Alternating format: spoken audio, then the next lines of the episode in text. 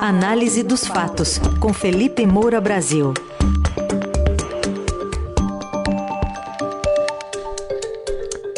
Hoje em destaque a diplomação do presidente eleito Lula no Tribunal Superior Eleitoral e protestos com quebradeira e veículos incendiados em Brasília por um grupo pequeno de bolsonaristas. Oi, Felipe, bom dia. Salve, salve, Raizen, Carol, equipe da Dourada FM, melhores ouvintes, sempre prazer falar com vocês. Bom dia, Felipe. Vamos ouvir um trechinho da fala do presidente eleito Luiz Inácio Lula da Silva na sede do TSE, com um discurso de exaltação à democracia, elogios à firmeza do judiciário na defesa do processo eleitoral e a promessa de uma gestão de normalidade institucional. Esta não foi uma eleição entre candidatos de partidos políticos com programas distintos. Foi a disputa entre duas visões de mundo de governo. De um lado, o projeto de reconstrução do país, com ampla participação popular. De outro lado, um projeto de destruição do país, ancorado no poder econômico e numa indústria de mentiras e calúnias jamais vista ao longo da nossa história. Não foram poucas as tentativas de sufocar a voz do povo e a democracia. Os inimigos da democracia lançaram dúvidas sobre as urnas eletrônicas, cuja confiabilidade é reconhecida há muito tempo em todo o mundo. Ameaçaram as instituições, criaram obstáculos de última hora para que eleitores fossem impedidos de chegar aos seus locais de votação. Tentaram comprar o voto dos eleitores com falsas promessas e dinheiro farto desviado do orçamento público intimidaram os mais vulneráveis com ameaça de suspensão de benefícios e os trabalhadores com o risco de demissão sumária caso contrariassem os interesses de seus empregadores. Quando se esperava um debate político democrático, a nação foi envenenada com mentiras produzidas no submundo das redes sociais. Eles semearam a mentira e o ódio, e o país colheu uma violência política que só se viu nas páginas mais tristes da nossa história. Tem tá um trechinho da, da fala de Lula que, de alguma forma, ressuscita o nós contra eles, não, Felipe? Pois é, Carol, você introduziu muito bem, é, mostrando que o nós contra eles continua. Quer dizer, essa ideia de pacificação ainda está muito distante é, do debate público brasileiro e esse discurso do Lula é, trazendo aí tudo que, na visão dele, aconteceu na corrida ele trata a campanha do Bolsonaro, o Bolsonaro e os bolsonaristas como inimigos da democracia. Há, evidentemente, alguns elementos de verdade é, naquilo que ele narra sobre o comportamento do bolsonarismo nessa eleição.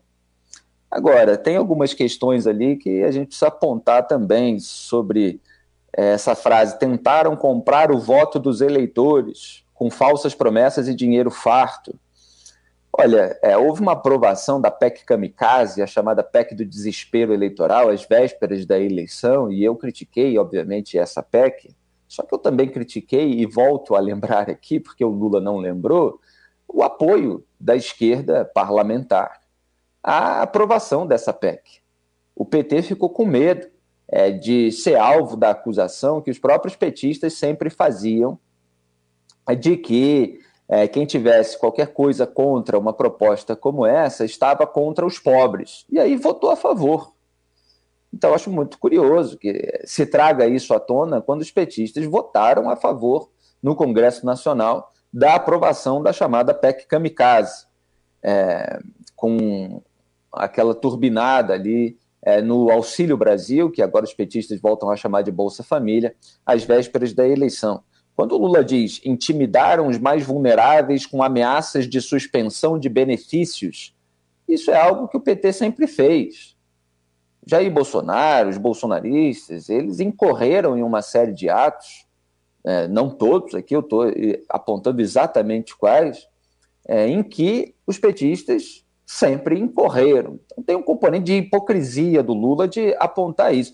Contra Aécio Neves, contra a própria Marina Silva, que voltou a ser aliada do PT, é, se disse que não ia haver mais comida na mesa, que iam acabar com Bolsa Família. Sempre foi esse o discurso petista, sempre foi essa narrativa espalhada pelos militantes, inclusive é, pessoalmente, dentro dos redutos eleitorais mais sensíveis da população é, de, de baixa renda. É, o que não houve, o que é mais exclusivo do bolsonarismo é essa ameaça que sempre permaneceu no ar a, as instituições, a instrumentalização das Forças Armadas, é, essa chama que ficou acesa e continua, como a gente vai ver na próxima pauta, é de não aceitação é, do resultado eleitoral, de não aceitação é, de decisões dos tribunais superiores e de risco de tumulto, de baderna, de vandalismo, como aconteceu ontem à noite. É, então, Lula trouxe tudo isso de volta e depois continuou dizendo que essa não foi uma eleição entre candidatos de partidos políticos com programas distintos, foi a disputa entre duas visões de mundo e de governo. De um lado, o projeto de reconstrução do país com ampla participação popular. É assim que ele se descreve. De outro lado, um projeto de destruição do país ancorado no poder econômico e numa indústria de mentiras e calúnias jamais vista ao longo da nossa história.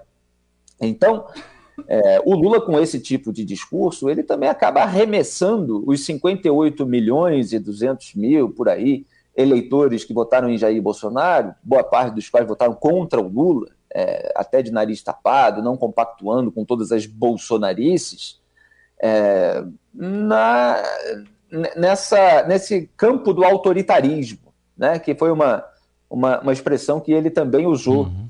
É, então respinga no próprio eleitorado e, obviamente, o Lula não assume a responsabilidade por qualquer tipo de rejeição e de repúdio que possa é, existir a respeito do campo petista em razão dos escândalos de corrupção, da crise econômica, etc. Agora, o mais grave dessa diplomação, só para fechar esse tema, é, foi o que aconteceu depois. Né? Depois da cerimônia, o Lula foi numa festa na casa do advogado Cacá, o Antônio Carlos de Almeida Castro, com a presença do Alexandre de Moraes, presidente do TSE, e do vice da corte, que é o Ricardo Lewandowski, também ministro do STF, indicado pelo Lula e que sempre deu votos a favor do Lula e dos petistas, além do corregedor eleitoral Benedito Gonçalves.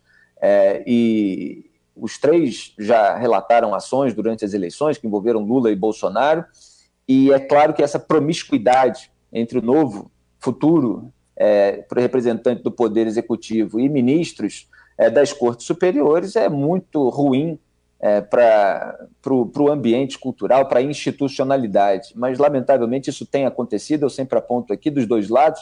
Não gosto de reuniões a portas fechadas, como o próprio Bolsonaro fez é, com ministros do Supremo, e isso levanta mais suspeitas de acordão, de complacência, é, de leniência. Felipe, você citou a chama acesa, né? literalmente acesa, porque Exato. incendiaram ônibus, alguns veículos, de, de, promoveram depredações nas redes sociais. Esses pequenos grupos bolsonaristas estão tentando dizer que era gente infiltrada ali da esquerda que fez tudo isso. Mas, enfim, houve um barulho em Brasília à noite a ponto de um, um, o futuro ministro da Justiça se manifestar, Flávio Dino, porque o atual, Anderson Torres, ficou praticamente quieto. O Anderson Torres estava jantando tranquilamente num restaurante, como revelou a repórter da CNN Raquel Landim, é, e depois só que ele veio a público fazer um tweet é, para dizer que, enfim, a situação estava sendo controlada, etc. É, é, esse momento curioso do país, onde o futuro ministro da Justiça se comporta como o atual e vem a público dar uma coletiva, é, enquanto aparentemente não existe um governo. Né? A gente está num período de transição e o, o, governo eleito parece que já está governando no lugar é, daqueles que é, parecem estimular, é, ou, ou pelo menos não desestimular, é, essas badernas. E era previsto, falei disso aqui na coluna nas últimas semanas, ontem inclusive, é, que houvesse algum tipo de ato no dia da diplomação. E aí houve é, um, um, fator que acabou é, literalmente incendiando não, não, quer dizer, não é esse fator que incendiou, né, mas é que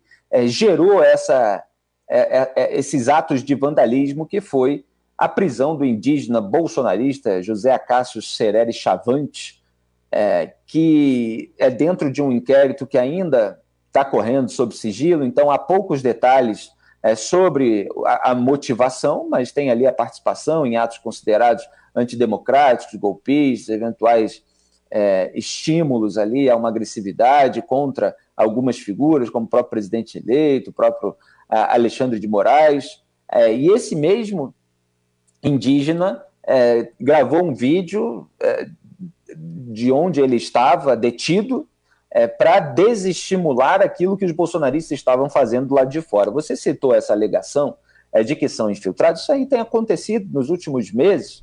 Essa alegação, sempre que os bolsonaristas alopram, é, bloqueiam estradas é, com é, atos considerados terroristas pela Polícia Rodoviária Federal, é, ou acontece qualquer tipo de vandalismo parecido, é, se recorre a essa narrativa de que não, na verdade, são infiltrados e tal, como se os bolsonaristas fossem limpinhos e purinhos e fossem incapazes de atos como esse.